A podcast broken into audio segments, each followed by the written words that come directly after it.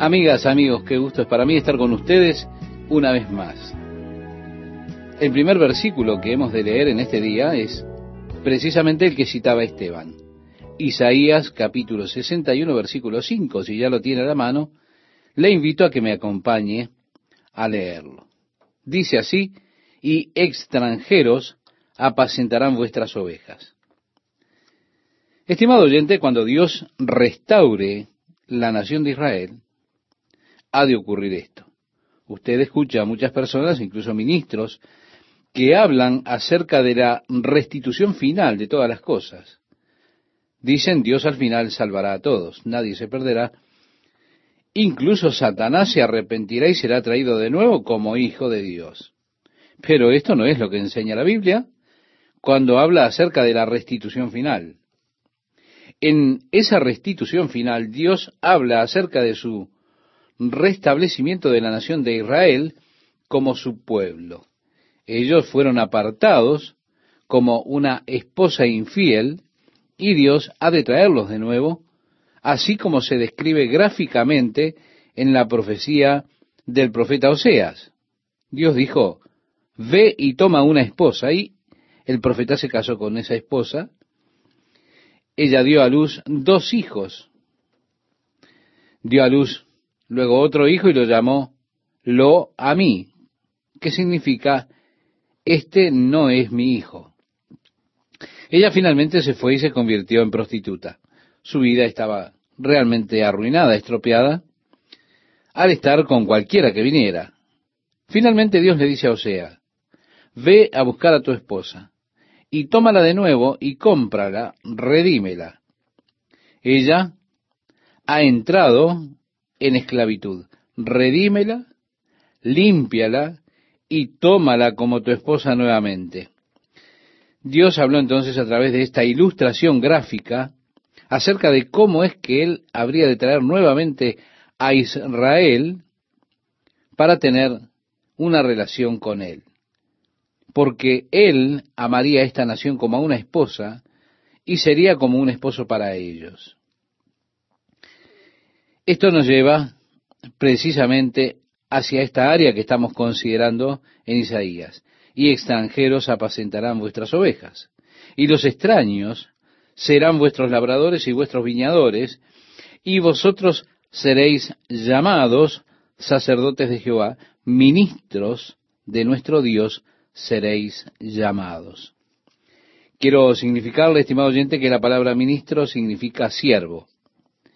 Y creo que es importante que nosotros recordemos esto. Muchas veces utilizamos esta palabra ministro como un título de gran distinción. Oh, el ministro, eres un ministro. Pero lo que usted está diciendo al expresar que es un ministro es que él es un esclavo, es un siervo. Eso es genial. Nosotros deberíamos pensar de esa manera. Si usted será entonces el que comande, el jefe, aprenda a ser el siervo de todos.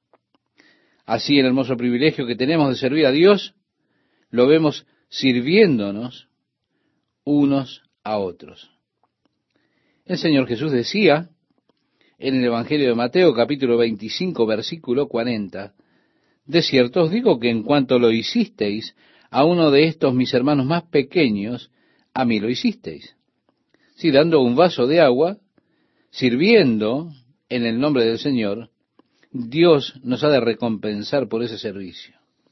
Bien dice la Biblia, y todo lo que hacéis, de palabra o de hecho, hacedlo todo en el nombre del Señor Jesús. Decía el apóstol Pablo escribiéndole a los colosenses en el capítulo 3, verso 17 de esa carta. Amigo, amiga, hágalo como para el Señor, sabiendo que usted recibirá de Dios la recompensa.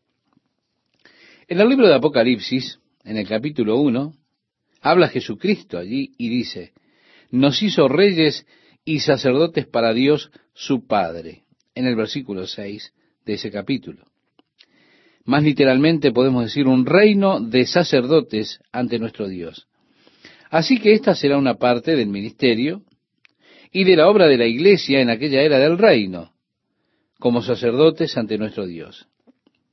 En el capítulo 5 del libro de Apocalipsis, Jesús toma el rollo de la mano derecha del Padre y los que están allí cantan la canción nueva que es, digno eres de tomar el libro y de abrir sus sellos, porque tú fuiste inmolado y con tu sangre nos has redimido para Dios de todo linaje y lengua y pueblo y nación, y nos has hecho para nuestro Dios reyes y sacerdotes y reinaremos sobre la tierra. Así mirando hacia adelante a esa gloriosa era del reino, el lugar de la iglesia será el de un reino de sacerdotes reinando con el Señor sobre la tierra. Por eso, vosotros seréis llamados sacerdotes de Jehová, ministros de nuestro Dios, seréis llamados, decía el profeta Isaías.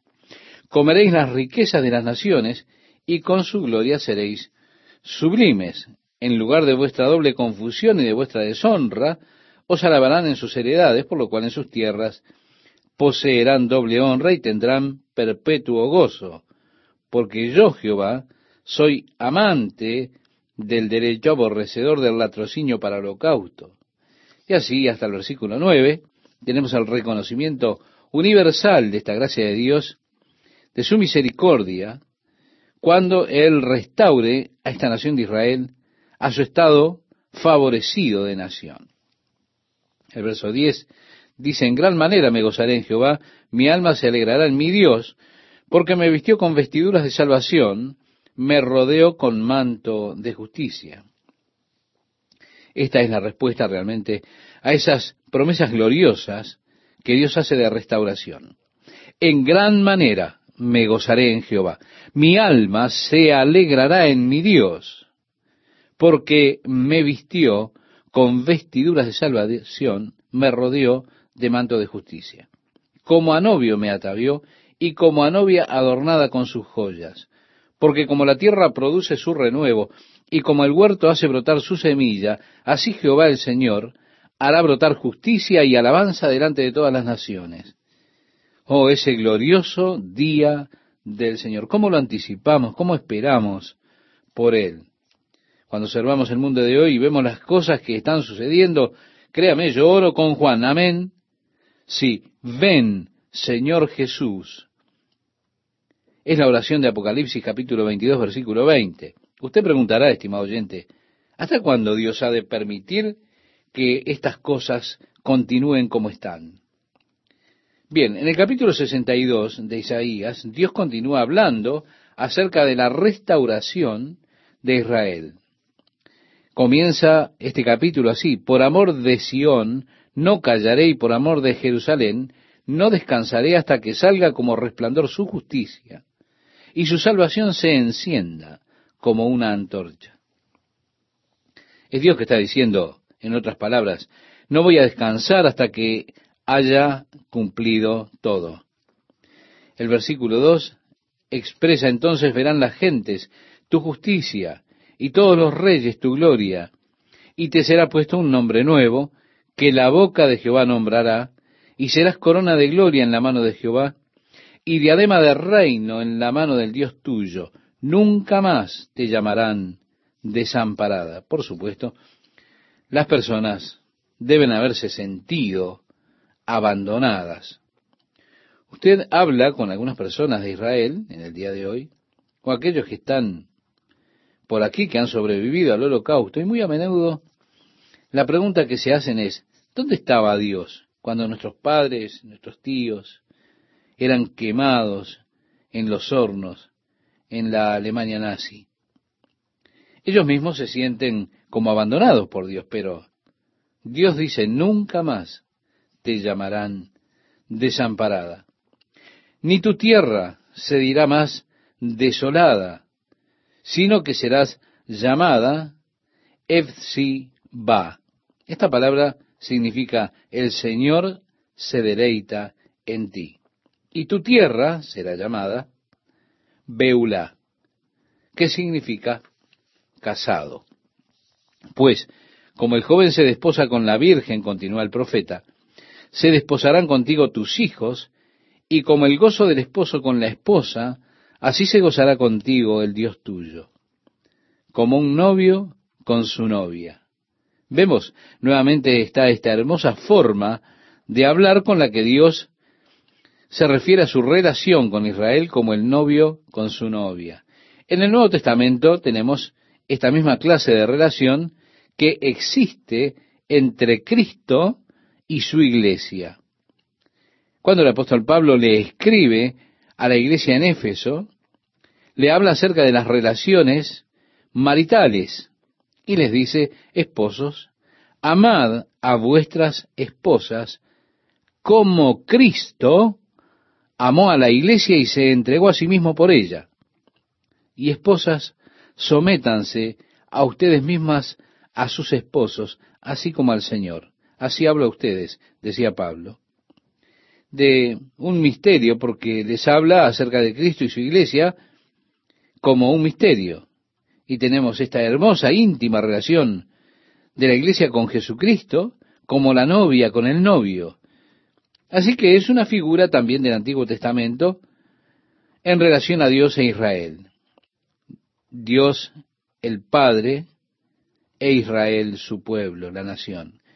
En el Nuevo Testamento, reiteramos, es Jesús y la iglesia. Ya en el versículo 6 de Isaías 62 leemos, sobre tus muros, oh Jerusalén, he puesto guardas todo el día y toda la noche, no callarán jamás. Los que os acordáis de Jehová, no reposéis. Está llamando a intercesores. Ni le deis tregua hasta que restablezca a Jerusalén y la ponga por alabanza en la tierra. Está diciendo en otras palabras, estimado oyente, no deje de orar hasta que el cumplimiento de esto tenga lugar, hasta que Dios haga de Jerusalén esa gloriosa alabanza de la tierra una vez más. La Biblia nos dice, pedid por la paz de Jerusalén, sean prosperados los que te aman. Esto usted lo encuentra en el Salmo 122, versículo 6. Así que somos alentados aquí para interceder continuamente, orando, no dándole a Dios descanso con nuestras oraciones. Recuerde que Jesús estableció una ilustración acerca de la oración en la cual él utiliza tipos de figuras que nos vienen ahora a la memoria. Él habla de un juez y una viuda que iba a este juez cada día diciéndole, quiero venganza para mi adversario. Cada día estaba allí buscando venganza para su adversario. Finalmente Jesús dijo, aunque el juez dijo, yo no temo a Dios o al hombre, pero esta mujer me va a volver loco. Así que él le hizo justicia. Él utilizó, Jesús utilizó esto como una ilustración para alentarnos a nosotros a que persistamos en la oración. Esa es la ilustración. Sí, hasta un juez injusto es flexible ante la persistencia, cuanto más un juez justo. El Padre Celestial, que contesta las peticiones de sus hijos que lo llaman constantemente. Vemos que él está utilizando al juez en un marcado contraste a Dios en lugar de una figura de Dios. No debemos confundir. Así que no dejen descansar a Dios hasta que Él haga a Jerusalén una alabanza en la tierra. Seguía el profeta diciendo, juró Jehová por su mano derecha y por su poderoso brazo, que jamás daré tu trigo por comida a tus enemigos, ni beberán los extraños el vino que es fruto de tu trabajo. Muchas veces ellos encontraron esto, si usted recuerda, y fue algo que persistió a través de la historia de esta nación. Sus enemigos los invadieron, llegaban, tomaban sus cultivos, Recuerde cuando Gedeón estaba trillando en una cueva para esconder de los madianitas allí el trigo, porque los madianitas lo estaban observando. Y tan pronto como ellos trillaban el trigo, venían y lo destrozaban todo. Así que usted trabajaba y otro se lo arrebataba. Sí, ellos experimentaron esto muchas veces. Ellos construían la tierra, levantaban esos lugares, pero otras personas venían y lo tomaban. Por eso Dios dice que esto no ha de suceder más, sino que los que lo cosechan lo comerán, decía el profeta, y alabarán a Jehová, y los que lo vendimian lo beberán en los atrios de mi santuario. Pasad, pasad por las puertas, barred el camino al pueblo, allanad, allanad la calzada, quitad las piedras, alzad pendón a los pueblos. He aquí que Jehová hizo oír hasta lo último de la tierra. Decid a la hija de Sión, he aquí viene tu Salvador, he aquí su recompensa con él, y delante de él su obra. Y les llamarán pueblo santo, redimidos de Jehová, y a ti te llamarán ciudad deseada, no desamparada. ¿Vemos? Esta es la restauración de Dios a su pueblo. Antes de la restauración, ha de llegar el día de la ira de Dios, conocido como la gran tribulación. Este precederá a ese momento de restauración. El capítulo 63, los primeros seis versículos, van precisamente dirigidos a ese período conocido como la gran tribulación. Y hay dos preguntas que se hacen y tenemos allí la contestación del Señor. La pregunta es, ¿qué es este que viene de Edom? ¿Quién es este que viene de Edom, de Borra, con vestidos rojos? Es la pregunta que hace. Este hermoso en su vestido, que marcha en la grandeza de su poder. Y la respuesta es, yo, el que hablo en justicia, grande para salvar. ¿Quién es este que viene de Edom? ¿Quién es tan glorioso con esta apariencia que él trae? Sin duda marchando en la grandeza de su poder. La respuesta la da Dios. Yo, el que hablo en justicia. O el Señor, grande para salvar. La pregunta, ¿por qué es rojo tu vestido y tus ropas como del que ha pisado en lagar? ¿Será porque sus vestidos están sucios? Parece que ha estado pisando en el lagar, cubierto de jugo de uva. Tenemos la respuesta de Dios. He pisado yo solo el lagar, y de los pueblos nadie había conmigo.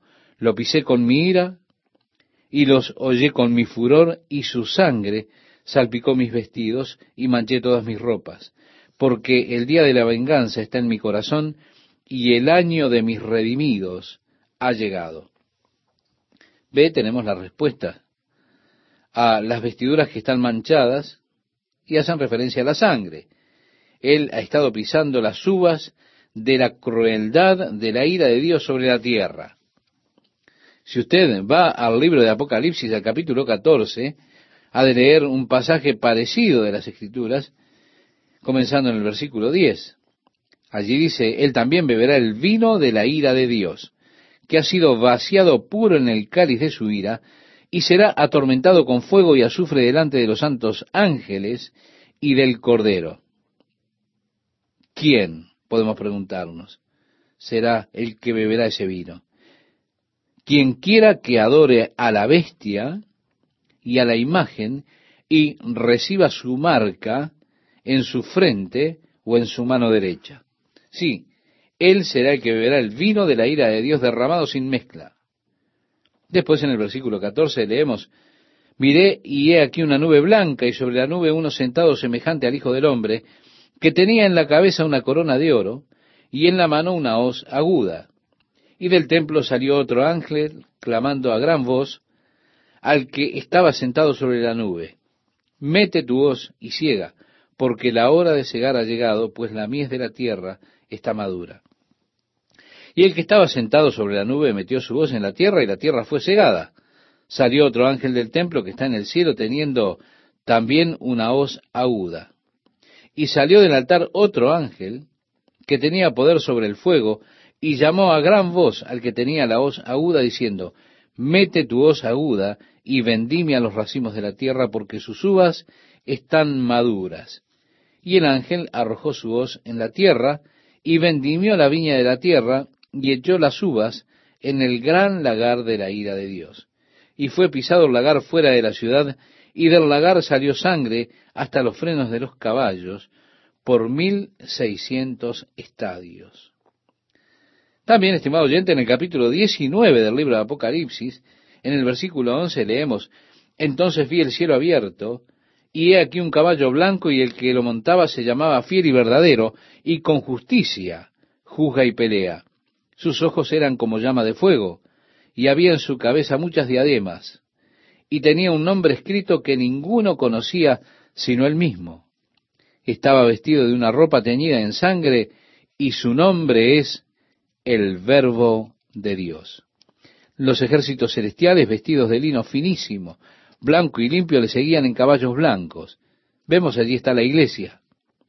Regresando a los versículos 7 y 8, de su boca sale una espada aguda para herir con ella a las naciones, y él las regirá con vara de hierro, y él pisa el lagar del vino del furor y de la ira del Dios Todopoderoso, dice el versículo 15 de ese capítulo 19. Así que esto está unido a Isaías. En esta pregunta, ¿quién es este que viene de Edón, de Borra, con vestidos rojos? Yo, el que hablo en justicia grande para salvar. ¿Por qué es rojo tu vestido y tus ropas como del que ha pisado el lagar? He pisado yo solo el lagar, responde. Y de los pueblos nadie había conmigo, lo pisé con mi ira y los hollé con mi furor, y su sangre salpicó mis vestidos, y manché todas mis ropas, porque el día de la venganza está en mi corazón, y el año de mis redimidos ha llegado. Bien, porque el día de la venganza está en mi corazón, y el año de mis redimidos ha llegado, es lo que dice. Y concluimos con este versículo 5, versículos 5 y 6, que nos habla del juicio de Dios que vendrá aquí sobre la tierra. Miré y no había quien ayudara, y me maravillé que no hubiera quien sustentase, y me salvó mi brazo, y me sostuvo mi ira, y con mi ira hollé los pueblos, y los embriagué con mi furor, y derramé en tierra su sangre. Amigas, amigos, Realmente me alegra el corazón estar con ustedes una vez más. Antes de la restauración viene el día de la ira de Dios, que es conocido como la gran tribulación. Esto es lo que debe preceder a la restauración. El capítulo 63, los primeros seis versículos, están dirigidos a ese periodo de la gran tribulación. Tenemos allí dos preguntas que se formulan y que son contestadas por el Señor, como veíamos en nuestro último programa. La pregunta, ¿quién es este que viene de Edón, de Borra, con vestidos rojos?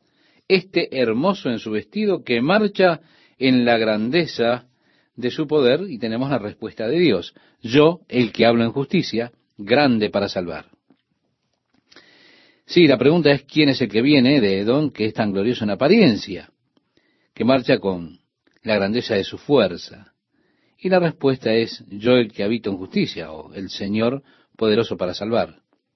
Ahora la otra pregunta, ¿por qué es rojo tu vestido y tus ropas como del que ha pisado el lagar? Es decir, ¿por qué están manchadas tus vestiduras? Es como que hubieses estado pisando uvas en el lagar del vino. Parece como que estuvieras cubierto de jugo de uva.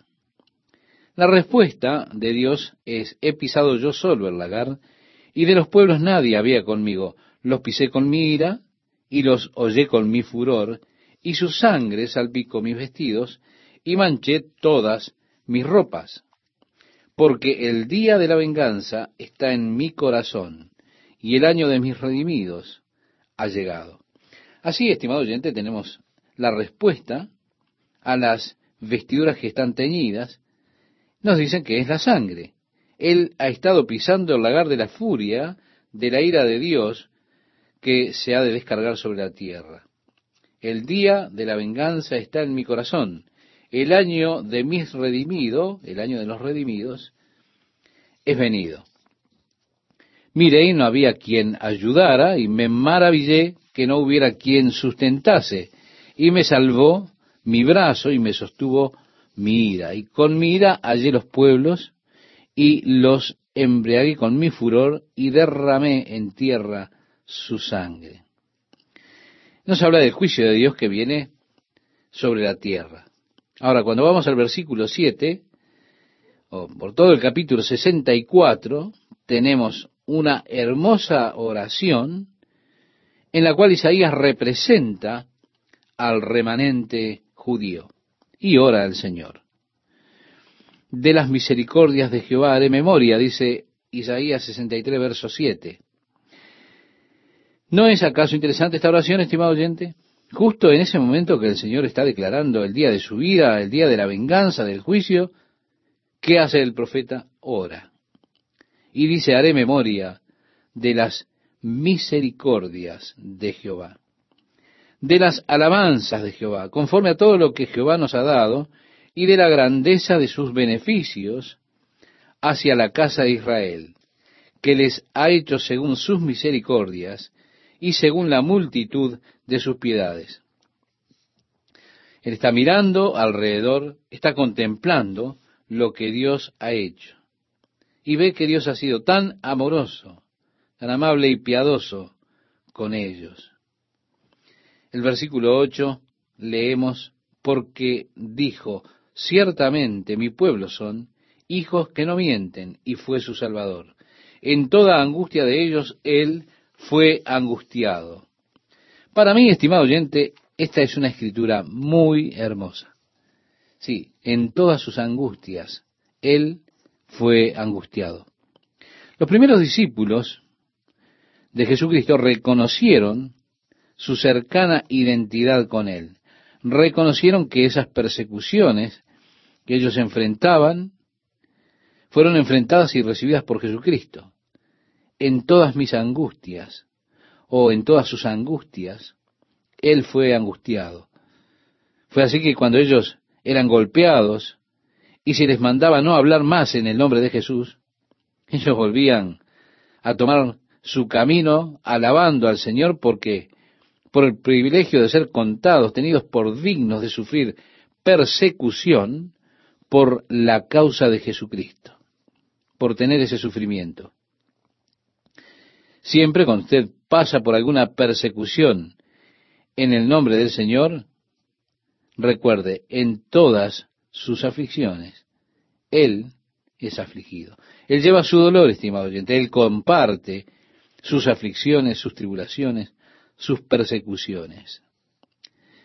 Y el ángel de su faz los salvó, decía el profeta en su amor y en su clemencia los redimió y los trajo y los levantó todos los días de la antigüedad. Con todo, aunque Dios era tan amoroso para ellos, con ellos, tan bueno con ellos, dice, mas ellos fueron rebeldes e hicieron enojar su Santo Espíritu, por lo cual se les volvió enemigo, y él mismo peleó contra ellos. Pero se acordó de los días antiguos, de Moisés y de su pueblo, diciendo, ¿dónde el que puso en medio de él su Santo Espíritu, el que los guió por la diestra de Moisés con el brazo de su gloria, el que dividió las aguas delante de ellos, haciéndose así nombre perpetuo, el que los condujo por los abismos, como un caballo por el desierto, sin que tropezaran, el Espíritu de Jehová los pastoreó como a una bestia que desciende al valle. Así pastoreaste a tu pueblo para hacerte nombre glorioso. Mira desde el cielo y contempla desde tu santa y gloriosa morada. ¿Dónde está tu celo y tu poder, la conmoción de tus entrañas y tus piedades para conmigo? ¿Se han estrechado? Pero tú eres nuestro Padre. Si bien Abraham nos ignora e Israel no nos conoce, tú, oh Jehová, eres nuestro Padre, nuestro Redentor perpetuo es tu nombre. Él está reconociendo a Dios como su Padre, como el Redentor. Y ahora dice, ¿por qué, oh Jehová, nos has hecho errar de tus caminos y endureciste nuestro corazón a tu temor? Vuélvete por amor de tus siervos, por las tribus de tu heredad. Por poco tiempo lo poseyó tu santo pueblo. Nuestros enemigos han hollado tu santuario. Hemos venido a ser como aquellos de quienes nunca te enseñoreaste, sobre los cuales nunca fue llamado tu nombre. Oh, si rompieses los cielos y descendieras, y a tu presencia se escurriesen los montes como fuego abrasador de fundiciones, fuego que hace hervir las aguas, para que hicieras notorio tu nombre a tus enemigos y las naciones temblasen a tu presencia. Cuando, haciendo cosas terribles, cuales nunca esperábamos, descendiste. Fluyeron los montes delante de ti. Ni nunca oyeron, ni oídos percibieron, ni ojo ha visto a Dios fuera de ti, que hiciese por él que en él espera. Esta es la oración de Isaías, estimado oyente. Dios, ¿por qué no te manifiesta como lo hiciste en el pasado? Cuando la gente vio tu poder, la gloria de tu poder.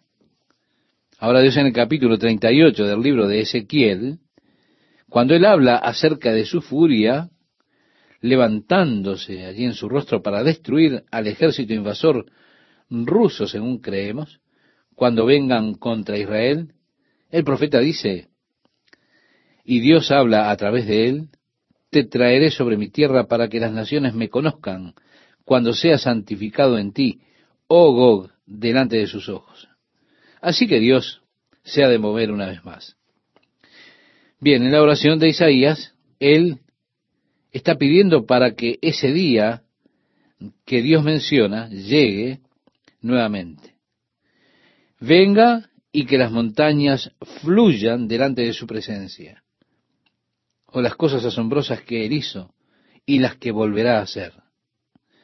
Bien, en el versículo 4 dice, ni nunca oyeron, ni oídos percibieron, ni ojo ha visto a Dios fuera de ti, que hiciese por el que en él espera. Las cosas que Dios ha preparado para los que esperan en él. Estimado oyente, nuestro problema es que nosotros no esperamos en Dios. Muchas veces somos tan impacientes Queremos ver las cosas ya.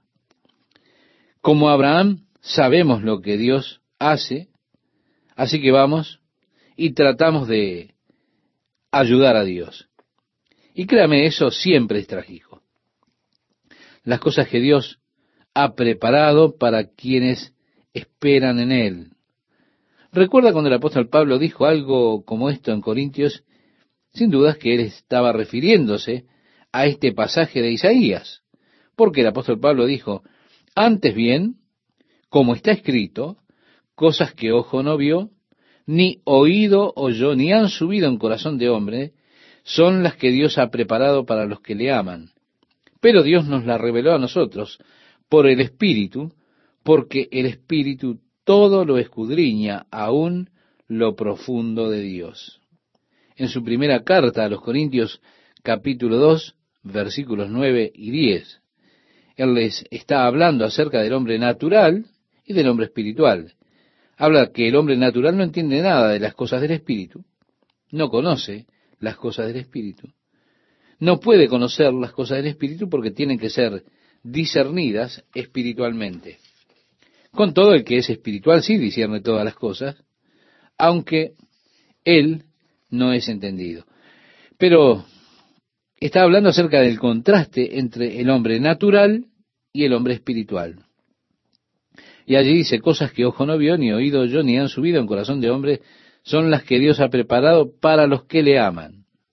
Pero Dios ha comenzado a revelárnoslas a nosotros por medio de su Espíritu. El apóstol Pablo oraba por los efesios, como se relata en su carta a esa iglesia, para que Dios les diera a ellos espíritu de sabiduría y entendimiento acerca de lo que tenían que saber en cuanto a la esperanza de su llamado. Oh, si usted tan solamente supiese lo que Dios tiene reservado para nosotros como hijos que somos, si usted tan solo conociera la gloria del reino que nos espera, que es tan maravilloso, está más allá de cualquier cosa que nosotros en nuestra propia imaginación pudiéramos concebir o divisar. Es glorioso que cuando el apóstol Pablo tuvo una pequeña visión de esas cosas, tomó un poco de gustito de ellas cuando fue llevado al tercer cielo y escuchó allí esas cosas gloriosas, tan maravillosas que es imposible describirlas en lenguaje humano. Era tan glorioso que el apóstol Pablo dijo, era necesario que Dios pusiese un aguijón en mi carne para que me mantenga con los pies sobre la tierra. Si no, me enorgullecería sin medida por causa de esas revelaciones que me fueron dadas. Es que fue tan fantástico que Dios tuvo que mantenerme en la tierra, con los pies en la tierra, yo simplemente vivo con esa visión celestial y vivo en ese plano. Así que por la abundancia de la revelación del Señor, porque fue tan gloriosa, Él tenía este aguijón en la carne para recordarle que Él todavía era un ser humano. Pero ese deseo desde entonces, tenía ese deseo de partir, estar con Cristo, lo cual es mucho mejor. Y ese anhelo, si ustedes tan solo conociesen las cosas que Dios tiene preparadas, sin duda también lo tendrían ustedes, los tendríamos todos. Ahora, Dios ha comenzado a revelarnos esas cosas por su espíritu, pero con todo la oración de Pablo es que tengan espíritu de sabiduría y entendimiento para que puedan conocer la esperanza a la cual fueron llamados.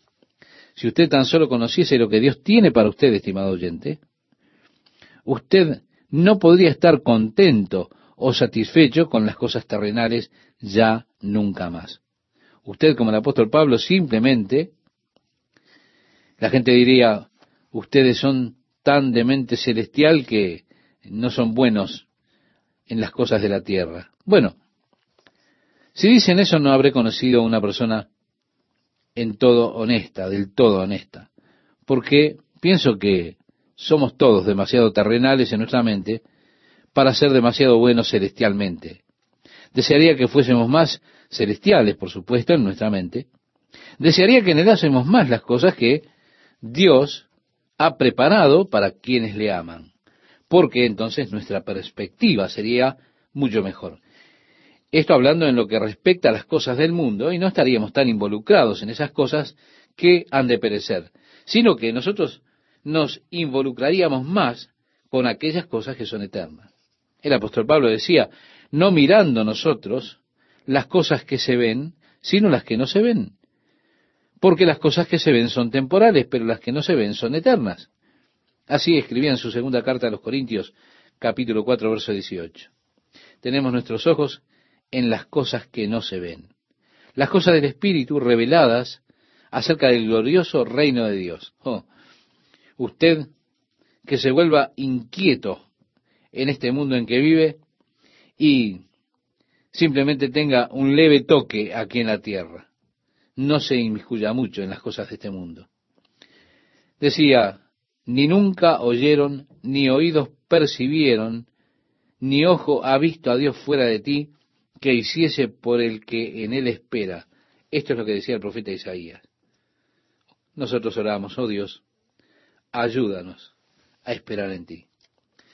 Y continuando con la oración del profeta, él decía, saliste al encuentro del que con alegría hacía justicia, de los que se acordaban de ti en tus caminos. He aquí, tú te enojaste porque pecamos. En los pecados hemos perseverado por largo tiempo. ¿Podremos acaso ser salvos?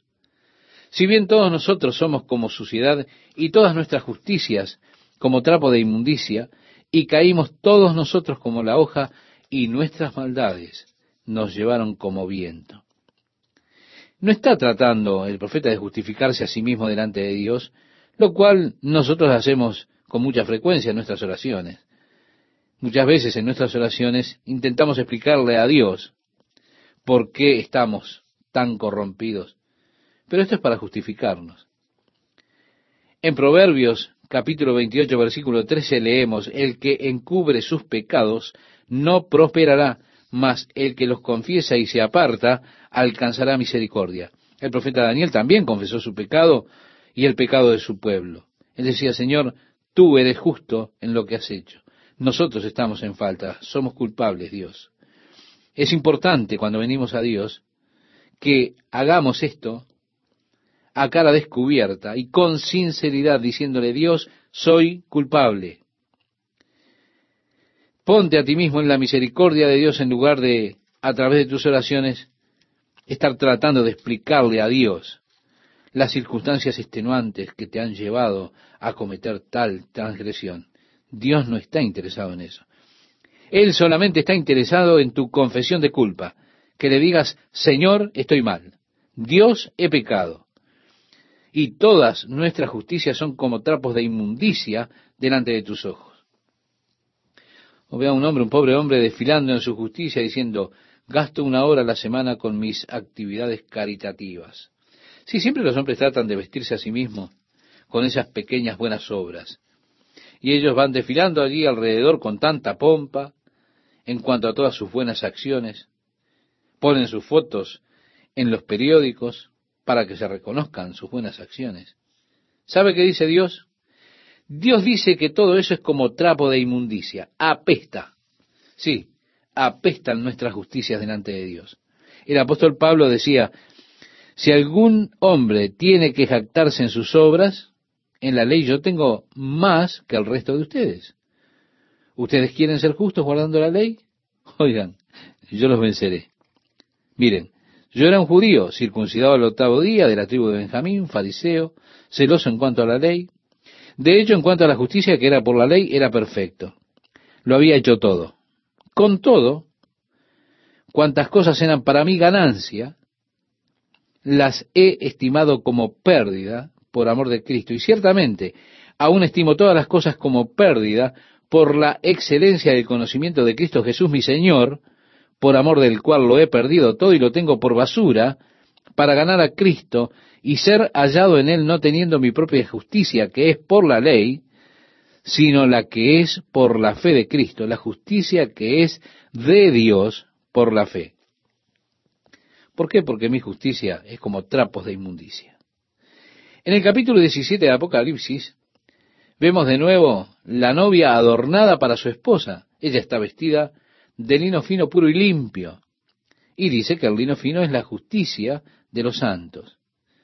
Así estoy vestido en justicia, en la justicia de Jesucristo, que Dios imputa para mí a través de la fe en Jesucristo. De eso es de lo que Pablo hablaba. Quito mis trapos viejos y tengo los trapos nuevos o los vestidos nuevos de justicia que fueron ganados para mí. En lo que a la ley concierne, por supuesto, todo lo que yo haga es rechazado, apesta.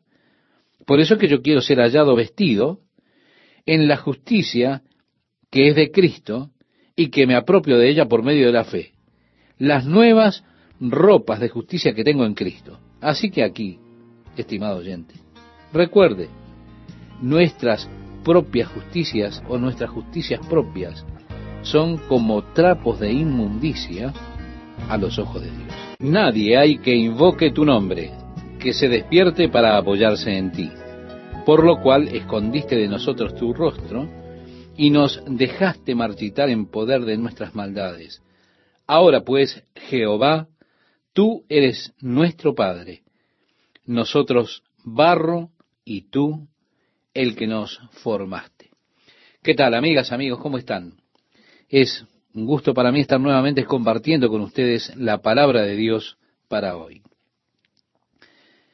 Volviendo a nuestro pasaje, tres veces en la Biblia tenemos la figura del alfarero y el barro, y son utilizados para describir la soberanía de Dios en su relación con el hombre.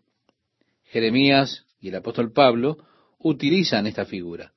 El apóstol Pablo, por ejemplo, la utiliza enfatizando la soberanía de Dios y dice, ¿puede el barro decirle al alfarero, hey, ¿cómo es que pones esta forma en mí, en otras palabras. No me gusta que me hagas así. No, el barro no tiene poder sobre lo que ha de ser hecho. Esto puede resultar muy atemorizante si usted no conoce al alfarero.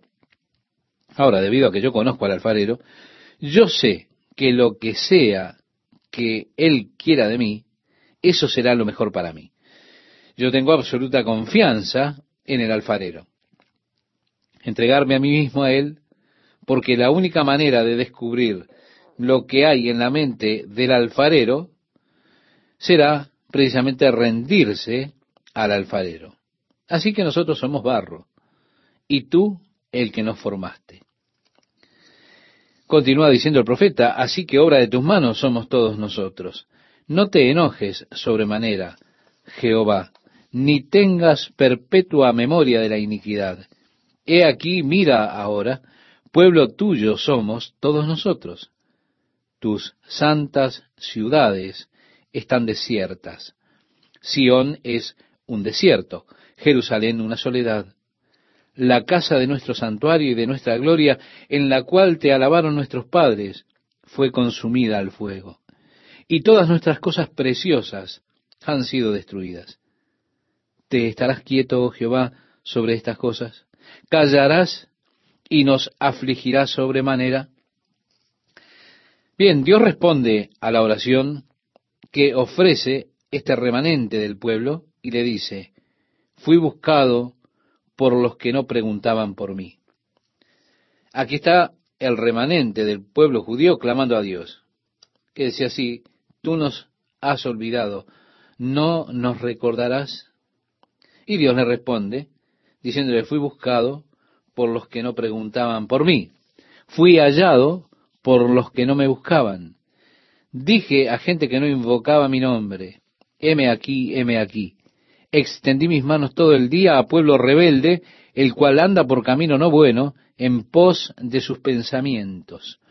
Pueblo que en mi rostro me provoca de continuo a ira, sacrificando en huertos y quemando incienso sobre ladrillos, que se quedan en los sepulcros y en lugares escondidos pasan la noche, que comen carne de cerdo y en sus ollas hay caldo de cosas inmundas, que dicen, estate en tu lugar, no te acerques a mí, porque soy más santo que tú. Estos son humo en mi furor, fuego que arde todo el día.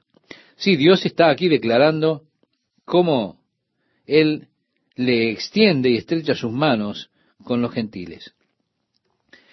En el Nuevo Testamento el apóstol Pablo cita esto en la carta a los romanos en el capítulo 10 al mostrar cómo Dios apartó por un momento a la nación de Israel para poder sacar de entre los gentiles, formar de entre ellos un pueblo para su nombre lo cita en el capítulo 10 de ese pasaje. También lo cita aquí, en este pasaje del profeta Isaías, en el capítulo 10, donde habla acerca de cómo es que él fue buscado por quienes no preguntaban por él. Él se volvió a una nación que no llamaba su nombre. Él extendió sus manos todo el día. Y dice aquí, en este pasaje que estamos considerando, acerca de esto. Dios extendió sus manos todo el día a un pueblo rebelde el cual anda por camino no bueno, como hemos leído un poco antes. Un camino que va en pos de sus pensamientos. Un pueblo que ha cometido prácticas abominables contra Dios, que irritó a Dios. Y dice el profeta he aquí que escrito está delante de mí, no callaré, sino que recompensaré y daré el pago en su seno por vuestras iniquidades, dice Jehová, y por las iniquidades de vuestros padres juntamente, los cuales quemaron incienso sobre los montes y sobre los collados me afrentaron. Por tanto, yo les mediré su obra antigua en su seno. Así ha dicho Jehová, como si alguno hallase mosto en su racimo y dijese, no lo desperdicies, porque bendición hay en él. Así haré yo por mis siervos, que no lo destruiré todo. Y ahora dice, voy a traer al remanente fiel. Sacaré descendencia de Jacob y de Judá heredero de mis montes, y mis escogidos poseerán por heredad la tierra, y mis siervos habitarán allí. Vemos Dios reuniendo a sus escogidos. Si usted lee en el Evangelio de Mateo, en el capítulo 25, allí habla de aquellos que ha de traer de regreso para que hereden. Y allí intentan interpretar a los escogidos en ese pasaje como la iglesia. Pero hacer eso es tratar de interpretar algo de manera muy pobre. Esta exposición bíblica no tiene que ver directamente con la iglesia. No, no, no. Eso sería negar la restauración de Dios a la nación de Israel. eso cultiva, mejor dicho, el antisemitismo. Quita esa identidad de Israel para trasladarla a la iglesia. Porque ellos entonces niegan que Dios aún va a tratar con Israel, los que quieren interpretar ese pasaje de Mateo 25 de esa manera. Ellos justifican su odio contra los judíos por el hecho de que Dios los eliminó y ahora nosotros somos el Israel de Dios y demás. Pero reitero, esta es una exposición bíblica, una explicación bíblica muy pobre, muy lejos de la realidad. Dice el profeta, y será Sarón para habitación de ovejas y el valle de Acor para majada de vacas, para mi pueblo que me buscó.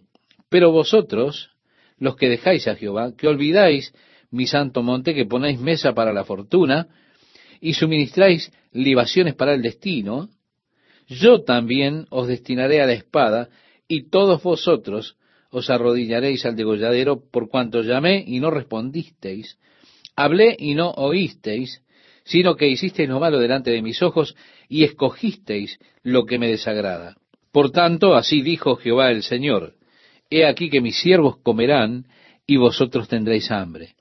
He aquí que mis siervos beberán, y vosotros tendréis sed. He aquí que mis siervos se alegrarán, y vosotros seréis avergonzados. He aquí que mis siervos cantarán por júbilo del corazón, y vosotros clamaréis por el dolor del corazón y por el quebrantamiento de espíritu, aullaréis, y dejaréis vuestro nombre por maldición a mis escogidos. Y Jehová el Señor te matará, y a sus siervos llamará por otro nombre. Bueno, la pregunta que corresponde es cuál es el otro nombre por el que Dios llamará a su siervo. En Antioquía nosotros tenemos en el capítulo 11 del libro de los Hechos que ellos los llamaban cristianos, el siervo de Dios llamado por el nuevo nombre. Como Dios está obrando hasta el día de hoy entre los gentiles, hasta que el tiempo de los gentiles se cumpla, ese tiempo en el cual estamos nosotros. Estamos viviendo los días de la gracia de Dios y la misericordia al extender Dios la mano a los gentiles. Ese tiempo está por terminar. Si usted ha de ser una parte de este reino, estimado oyente, es mejor que lo haga rápido, porque se están terminando las oportunidades para integrar este reino. El versículo 16 de Isaías capítulo 65 nos dice, el que se bendijere en la tierra, en el Dios de verdad se bendecirá. Y el que jurare en la tierra, por el Dios de verdad, jurará, porque las angustias primeras serán olvidadas y serán cubiertas de mis ojos.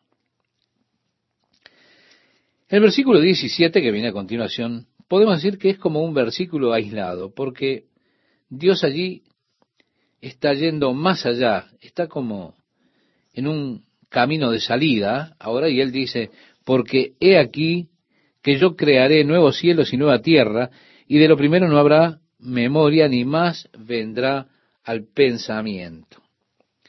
Esto es lo que ocurre mucho más allá de la gran tribulación, más allá del milenio, más allá precisamente de esa era milenial, él vuelve en el siguiente versículo y trata con las cosas del milenio, pero Aquí él va hasta el final y ahora tendríamos que recurrir aquello que se describe en la segunda carta del apóstol Pedro, cuando se relata allí que todo este universo se ha de disolver al ser fundido con elementos de ardiente calor y fuego.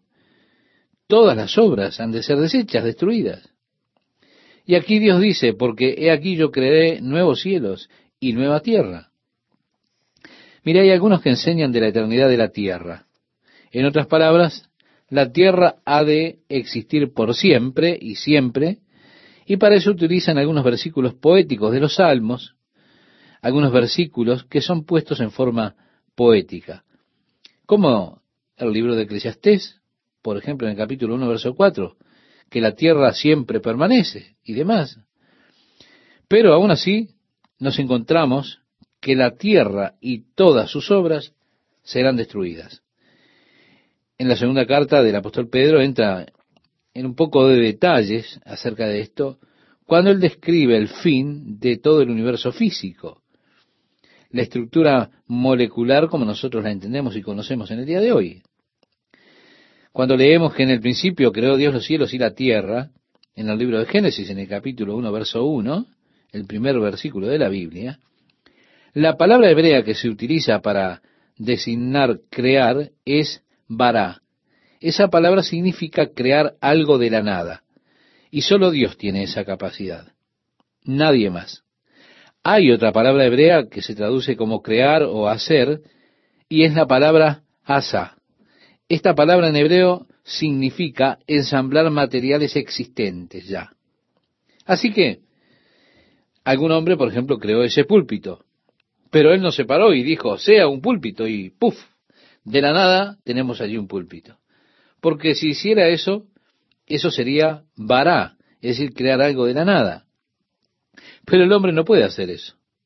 El hombre toma la madera, la corta, la alisa, después ha de encolarla, la une, y así ensambla el púlpito. Sí, él creó el púlpito, pero lo hizo a partir de materiales ya existentes. El hombre tiene esa capacidad. No obstante, Dios, solamente Dios, es quien tiene la capacidad de crear de la nada, a partir de la nada. Cuando él dijo, yo crearé un cielo nuevo y una nueva tierra, aquí en Isaías, en este pasaje que estamos considerando, él nuevamente utiliza la palabra hebrea bará, es decir, de la nada. Él ha de crear todo, un nuevo cielo, una nueva tierra de la nada. Ahora, viendo que la actual tierra y universo serán disueltos, viendo que todas estas cosas se disolverán, ¿qué clase de personas debemos ser nosotros? Si todo el reino material será destruido entonces, ¿qué clase de persona debemos ser nosotros? Bien, si yo soy una persona totalmente materialista, seré totalmente destruido. Así que, reitero, ¿qué clase de persona debo ser? Debo ser una persona espiritual. Debo poner la mira y en estima las cosas espirituales. Como decía Jesús, debo acumular tesoros en el cielo, donde la polilla no corrompe, donde los ladrones no pueden entrar a robar. Tengo que ser espiritual, un hombre espiritual consciente de las cosas espirituales, porque el universo físico y material será totalmente destruido. Así que, he aquí yo crearé, esta es la palabra vará de la nada, nuevos cielos y nueva tierra, y de lo primero no habrá memoria, ni más vendrá el pensamiento. Si cuando lleguemos a esa era final, fuera, ya habiendo terminado el milenio, ya en el nuevo cielo, en la nueva tierra, no estaremos diciendo, oh, ¿te acordás aquel día que estuvimos en la playa? Usted no ha de recordar más esas cosas. Ni siquiera serán traídas a la memoria.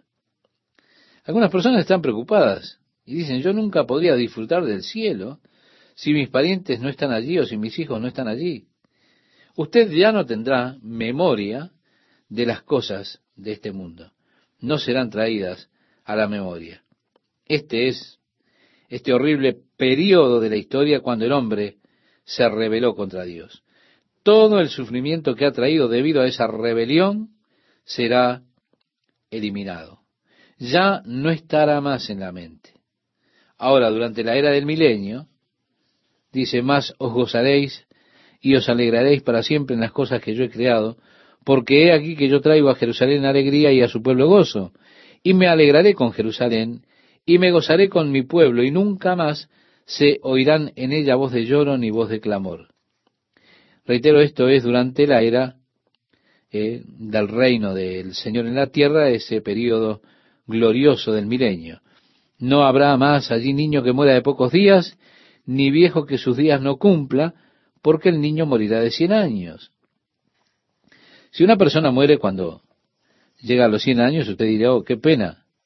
Pero no diría, qué pena murió un niño. Así será en el milenio.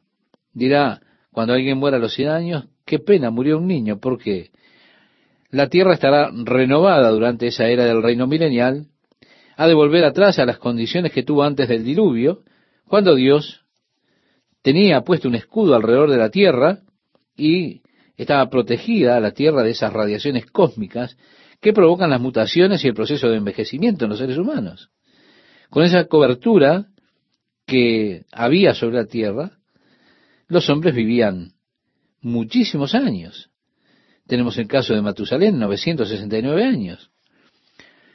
Porque los hombres vivían tantos años y porque los dinosaurios crecían tanto y porque las cucarachas eran tan largas, la explicación está allí. Usted descubrirá todo esto cuando estudiemos esta semana el mundo que había antes del diluvio. Es interesante mirar hacia atrás y descubrir cómo es que lucía la tierra antes que viniera sobre ella el juicio de Dios del diluvio. El niño morirá de cien años y el pecador de cien años será maldito.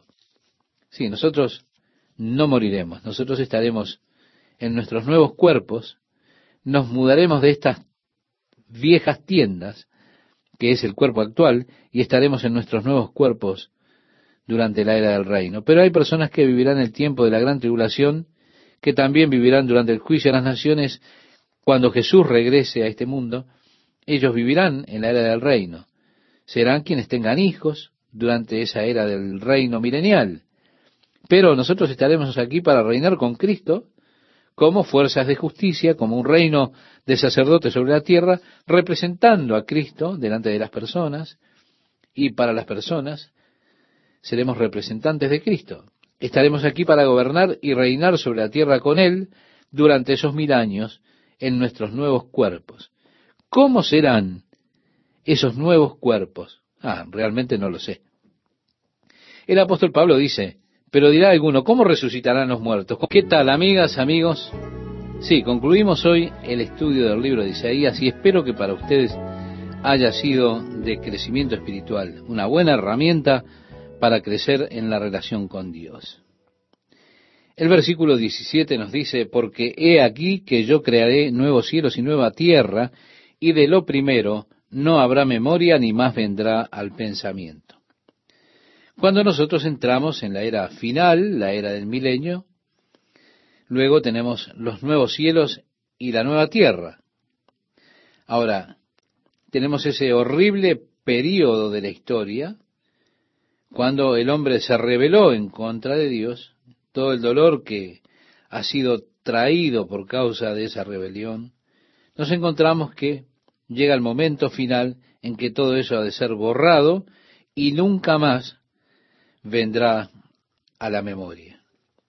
Bien, durante la era del milenio, dice Isaías, mas os gozaréis y os alegraréis para siempre en las cosas que yo he creado, porque he aquí que yo traigo a Jerusalén alegría y a su pueblo gozo, y me alegraré con Jerusalén y me gozaré con mi pueblo, y nunca más se oirán en ella voz de lloro ni voz de clamor. Esto, reitero, pertenece a la era del milenio. Y habrá de ser glorioso ese tiempo. No habrá más allí niño que muera de pocos días, ni viejo que sus días no cumpla, porque el niño morirá de cien años, y el pecador de cien años será maldito. Habrá una renovación de la tierra durante esa era milenial, volverá a las condiciones que hubo antes del diluvio, y es interesante mirar atrás y encontrar cómo era la tierra antes que viniera ese tiempo del juicio de Dios del diluvio. Dice el niño morirá de cien años. Bien, ahora en lo que respecta a los creyentes, no moriremos, estaremos ya con nuestro nuevo cuerpo.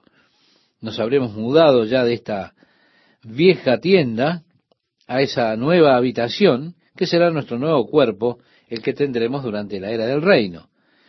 No obstante, habrán personas que vivirán en ese tiempo de la gran tribulación y que también entrarán a través del juicio de las naciones a ese tiempo del milenio, cuando Jesús regrese, y luego vivirán, como decimos, en la era del reino.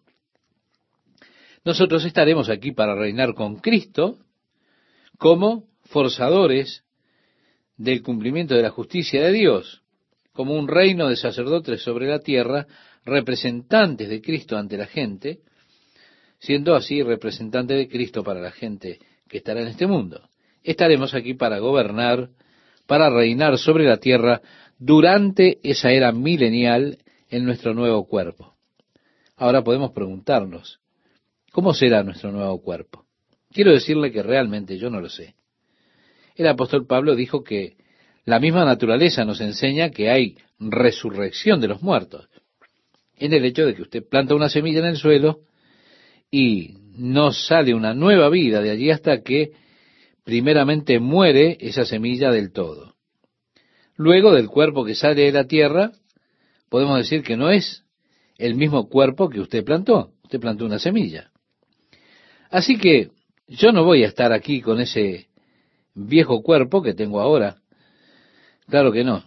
Como a la semilla Dios le da un cuerpo diferente. Dios también me dará un cuerpo que le agrade a Él. Mi nuevo cuerpo será un cuerpo que le agradará a Dios. Y eso es lo único que me importa.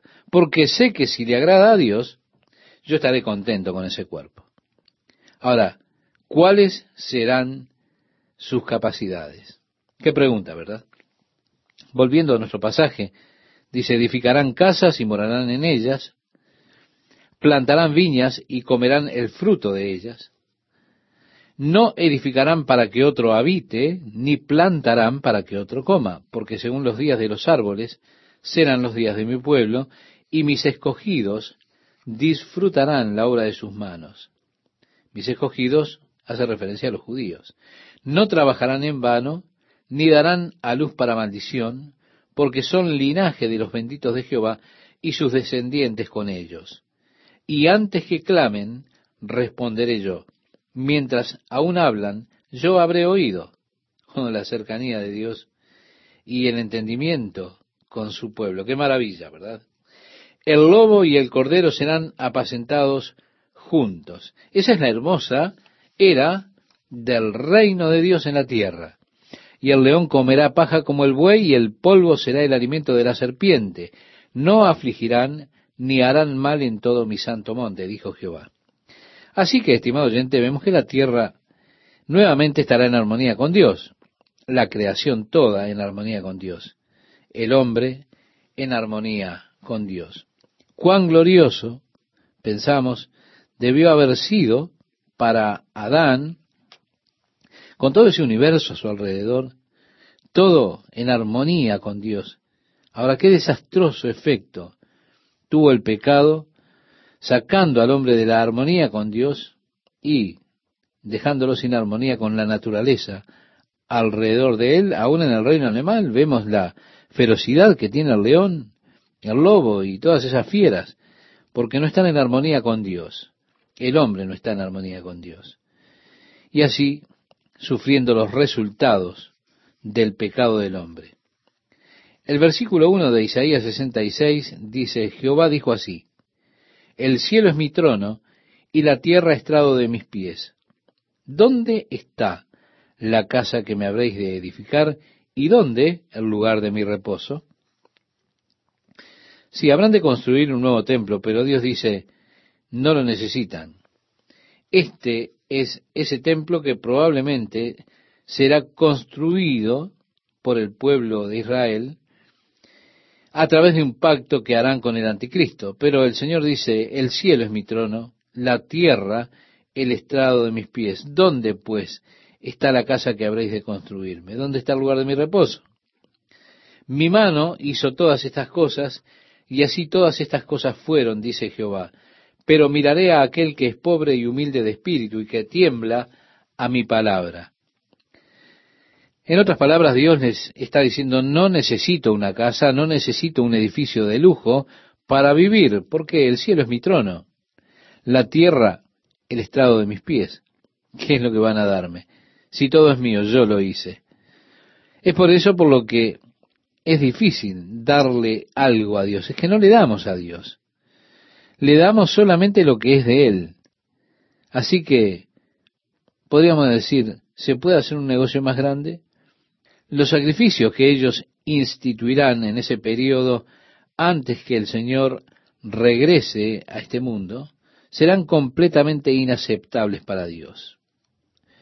El versículo 3 nos dice, el que sacrifica buey es como si matase a un hombre. El que sacrifica oveja como si degollase un perro el que hace ofrenda como si ofreciese sangre de cerdo, el que quema incienso como si bendijese a un ídolo. Y porque escogieron sus propios caminos y su alma amó sus abominaciones, también yo escogeré para ellos escarnios, y traeré sobre ellos lo que temieron, porque llamé y nadie respondió. Hablé y no oyeron, sino que hicieron lo malo delante de mis ojos y escogieron lo que me desagrada. Dios ha de traer una gran desilusión sobre este pueblo. Ellos no creyeron la verdad de Jesucristo. Entonces Dios ha de permitir que ellos crean la mentira del falso Cristo que vendrá, el anticristo. El mismo Jesús le dijo al pueblo judío, yo he venido en nombre de mi Padre y no me recibís. Si otro viniere en su propio nombre, a ese recibiréis. Tal cual lo dice el Evangelio de Juan, capítulo 5, verso 43. Ese anticristo hará un pacto con la nación de Israel, ellos construirán su templo, comenzarán sus sacrificios, pero Dios dice que es incredulidad en lo que a Cristo respecta. Dios no tendrá nada que ver con todo eso. Oíd palabra de Jehová vosotros los que tembláis a su palabra, vuestros hermanos que os aborrecen y os echan fuera por causa de mi nombre, dijeron, Jehová sea glorificado, pero él se mostrará para alegría vuestra y ellos serán confundidos. El apóstol Pablo, cuando estaba persiguiendo a la iglesia, como Saulo de Tarso, La iglesia, por supuesto, hacía su servicio al Señor. Él pensaba que también estaba haciendo servicio para el Señor, persiguiendo a la iglesia, porque él lo hacía en el nombre de Dios. Pero Dios dice, oíd palabra de Jehová, vosotros los que tembláis a su palabra. Vuestros hermanos que os aborrecen y os echan fuera por causa de mi nombre dijeron, Jehová sea glorificado, pero él se mostrará para alegría vuestra, y ellos serán confundidos. Voz de alboroto de la ciudad, voz del templo, voz de Jehová que da el pago a sus enemigos. Antes que estuviese de parto dio a luz. Antes que le viniesen dolores, dio a luz hijo. ¿Quién oyó cosa semejante? ¿Quién vio tal cosa? ¿Concebirá la tierra en un día?